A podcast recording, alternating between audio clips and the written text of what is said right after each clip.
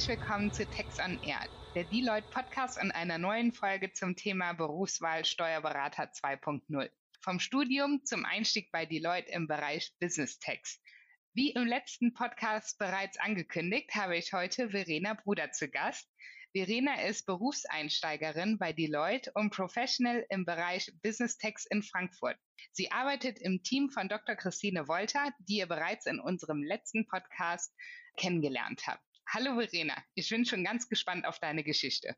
Hallo Christina, danke, dass ich heute bei dir Gast sein darf. Jetzt erzähl doch mal, wie kam es denn dazu, dass du im Bereich Business Tax gelandet bist?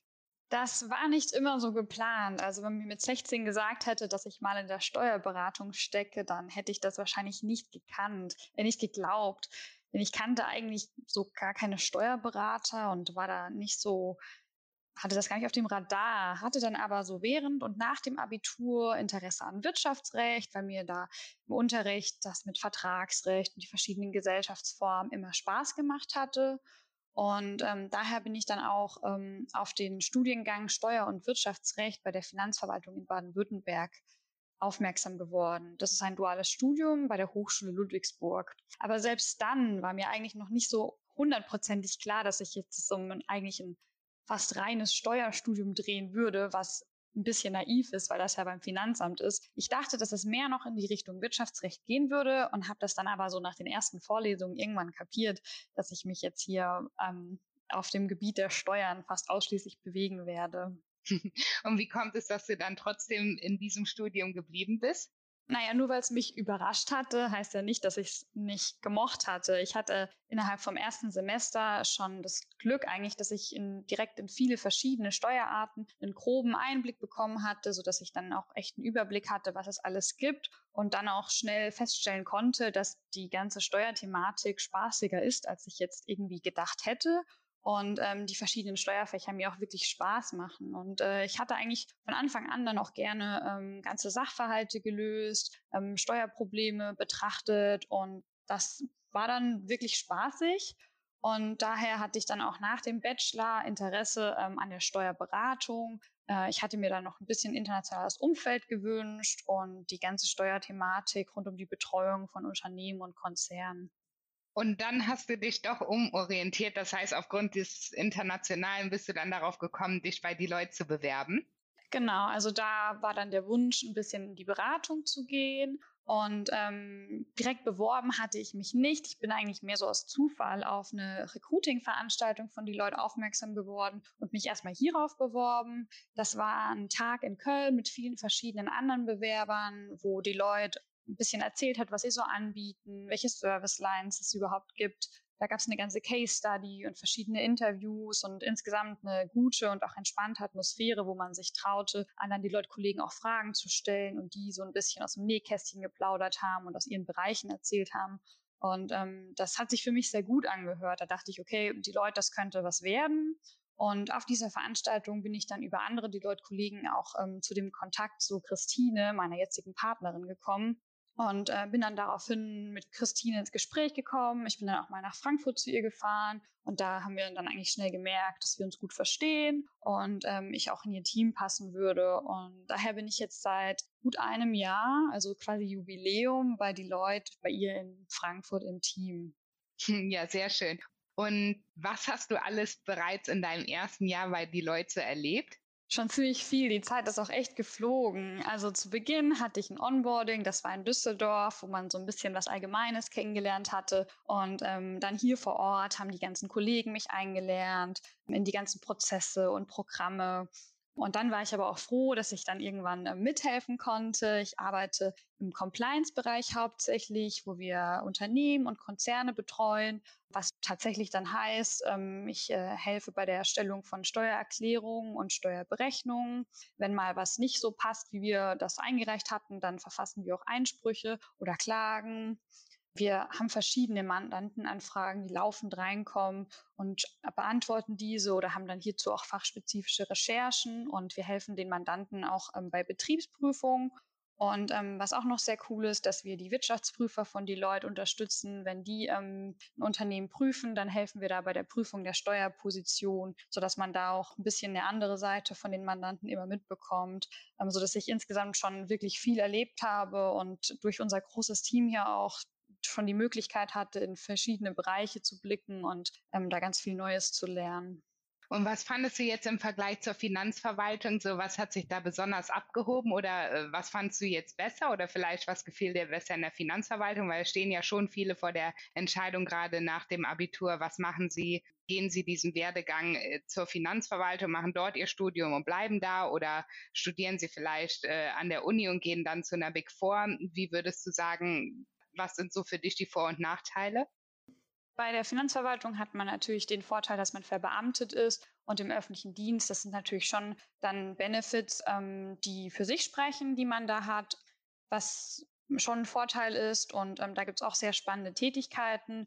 Was ich persönlich jetzt aber hier bei den Big Four mag, ist man, dass man ähm, so viele verschiedene Bereiche kennenlernen kann, dass man auch ansprechen kann, wenn man mal was Neues machen möchte und bisschen unkompliziert dann wechseln kann und ähm, verschiedene Mandate hat, so dass es äh, eigentlich quasi jeden Tag ein bisschen was Neues ist. Sehr cool. Würdest du denn sagen, dass es sinnvoll ist, dass man sich erst als Werkstudent bewirbt und ein Praktikum absolviert oder ähm, was würdest du da sagen?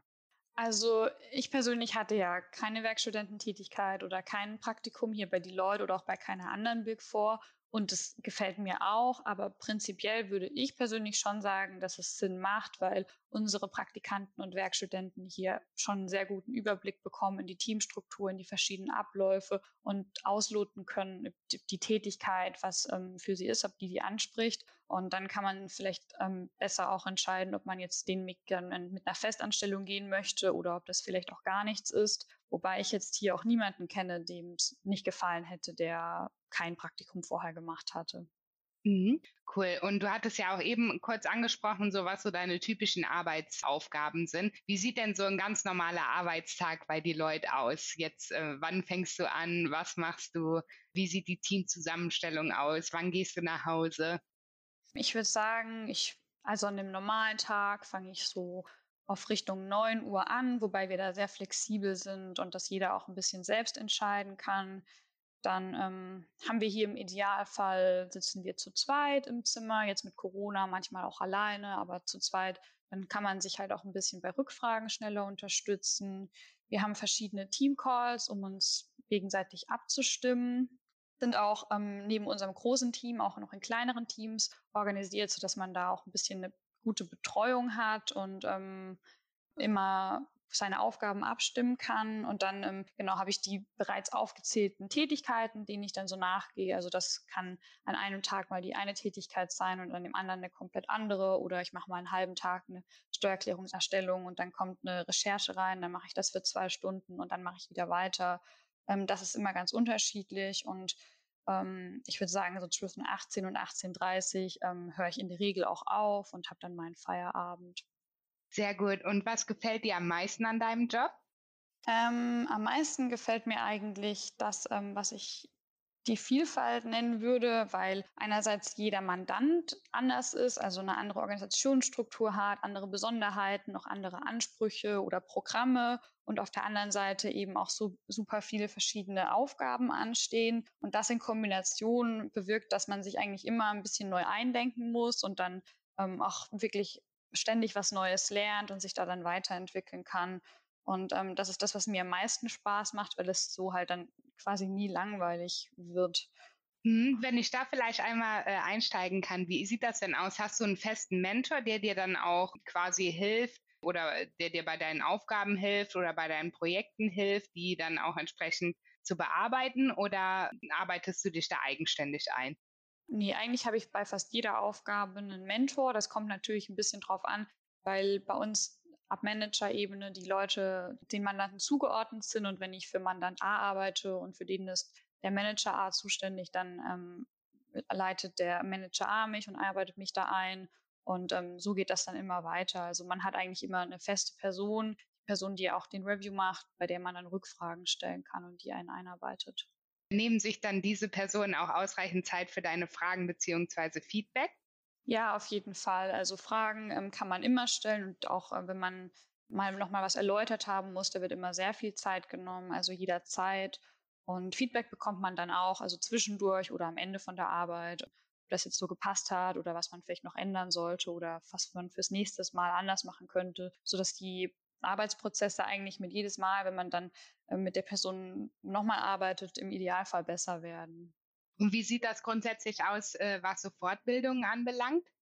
Fortbildung hat man leider momentan aufgrund von der Corona-Situation nur online. Ich hätte eine im April gehabt, die wurde leider abgesagt ähm, und hat man stattdessen online. Das sind dann verschiedene Videos und ähm, Texte und auch kleine Tests, die man machen kann. Und dann hoffe ich, dass es, äh, naja, sobald die Situation sich wieder entspannt, dass man dann auch wieder vor Ort Fortbildung machen kann. Da gibt es ähm, in Düsseldorf ähm, zum Beispiel eine Fortbildung, die jetzt im April gewesen wäre, wo dann, dann mit äh, anderen Kollegen von ganz Deutschland ähm, verschiedene Themen lernt.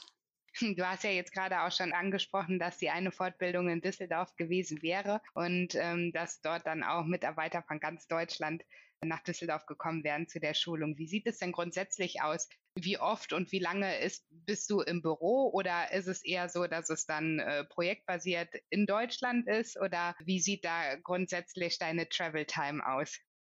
Ähm, ich in meinem Team habe eine sehr geringe Travel Time. Ich bin eigentlich fast immer im Büro, jetzt eben mit Corona ähm, auch häufig im Homeoffice und auch sonst, wenn man mal flexibel sein möchte, kann man gerne ins Homeoffice gehen, aber grundsätzlich gehe ich gerne ins Büro und bin auch oft hier. Travel Time habe ich, wenn ich ähm, eher auf Tax Audits bin, weil die Wirtschaftsprüfer oft vor Ort beim Mandanten prüfen und ähm, wir dann da vor Ort unterstützen. Und sonst, ähm, wenn wir mal in einem anderen Team innerhalb von Deutschland aushelfen, dann kann das auch mal sein. Aber die Hauptzeit im Bereich Business Tax bei uns ist schon im Büro. Mhm. Cool, danke schön. Und letzte Frage vielleicht, ähm, was hast du dir für die Zukunft vorgenommen? Also wie sieht deine berufliche Zukunft aus, wenn du die dir so bildhaft jetzt mal beschreiben könntest? Also jetzt erstmal möchte ich, obwohl ich ja auch erst ein Jahr da bin, nochmal weiter in die Prozesse reinkommen. Ich mache jetzt dann bald alles zum zweiten Mal sozusagen und hoffe dann, dass ich da auch einen merklichen Fortschritt bemerke. Und dann steht auf jeden Fall als nächstes das Steuerberaterexamen an mit Vorbereitung und dann hoffentlich erfolgreich das zu meistern. Und ähm, genau, danach muss man mal schauen ähm, auf Manager-Ebene, was man da dann für neue Aufgaben bekommt. Und äh, das aber noch ein bisschen Zukunftsmusik bei mir. du, danke schön. Du hast gerade das Steuerberaterexamen angesprochen. Unterstützt dich die Leute dabei? Genau, die Leute unterstützt da mit einer Freistellung, die angeboten wird, sodass man sich ähm, intensiv und auch ohne irgendwie Arbeitsstress nebenher auf das Examen vorbereiten kann und ähm, verschiedenen finanziellen Unterstützungen und Darlehen, damit man die Steuerberaterkurse und ähm, Bücher, Lektüren ähm, sich bestellen kann und da sich dann nicht äh, in Unkosten erstmal stürzen muss. Und wann geht's für dich in das Berufsexamen? Für mich geht es 2023 ins Examen. Genau, ich habe nach dem Bachelor braucht man drei Jahre ähm, Berufserfahrung, um zum Examen antreten zu dürfen. Und ähm, ich habe dann insgesamt vier Jahre, sodass da auch nichts schiefgehen dürfte mit äh, Krankheitstagen oder Schulung oder ähm, mit der Freistellung. Ja, super. Dann vielen, vielen lieben Dank für die spannenden Insights. Und dann wünsche ich dir ganz, ganz viel Erfolg für dein Steuerberaterexamen und drücke dir fest die Daumen. Super, danke schön. Danke auch dir für das Gespräch.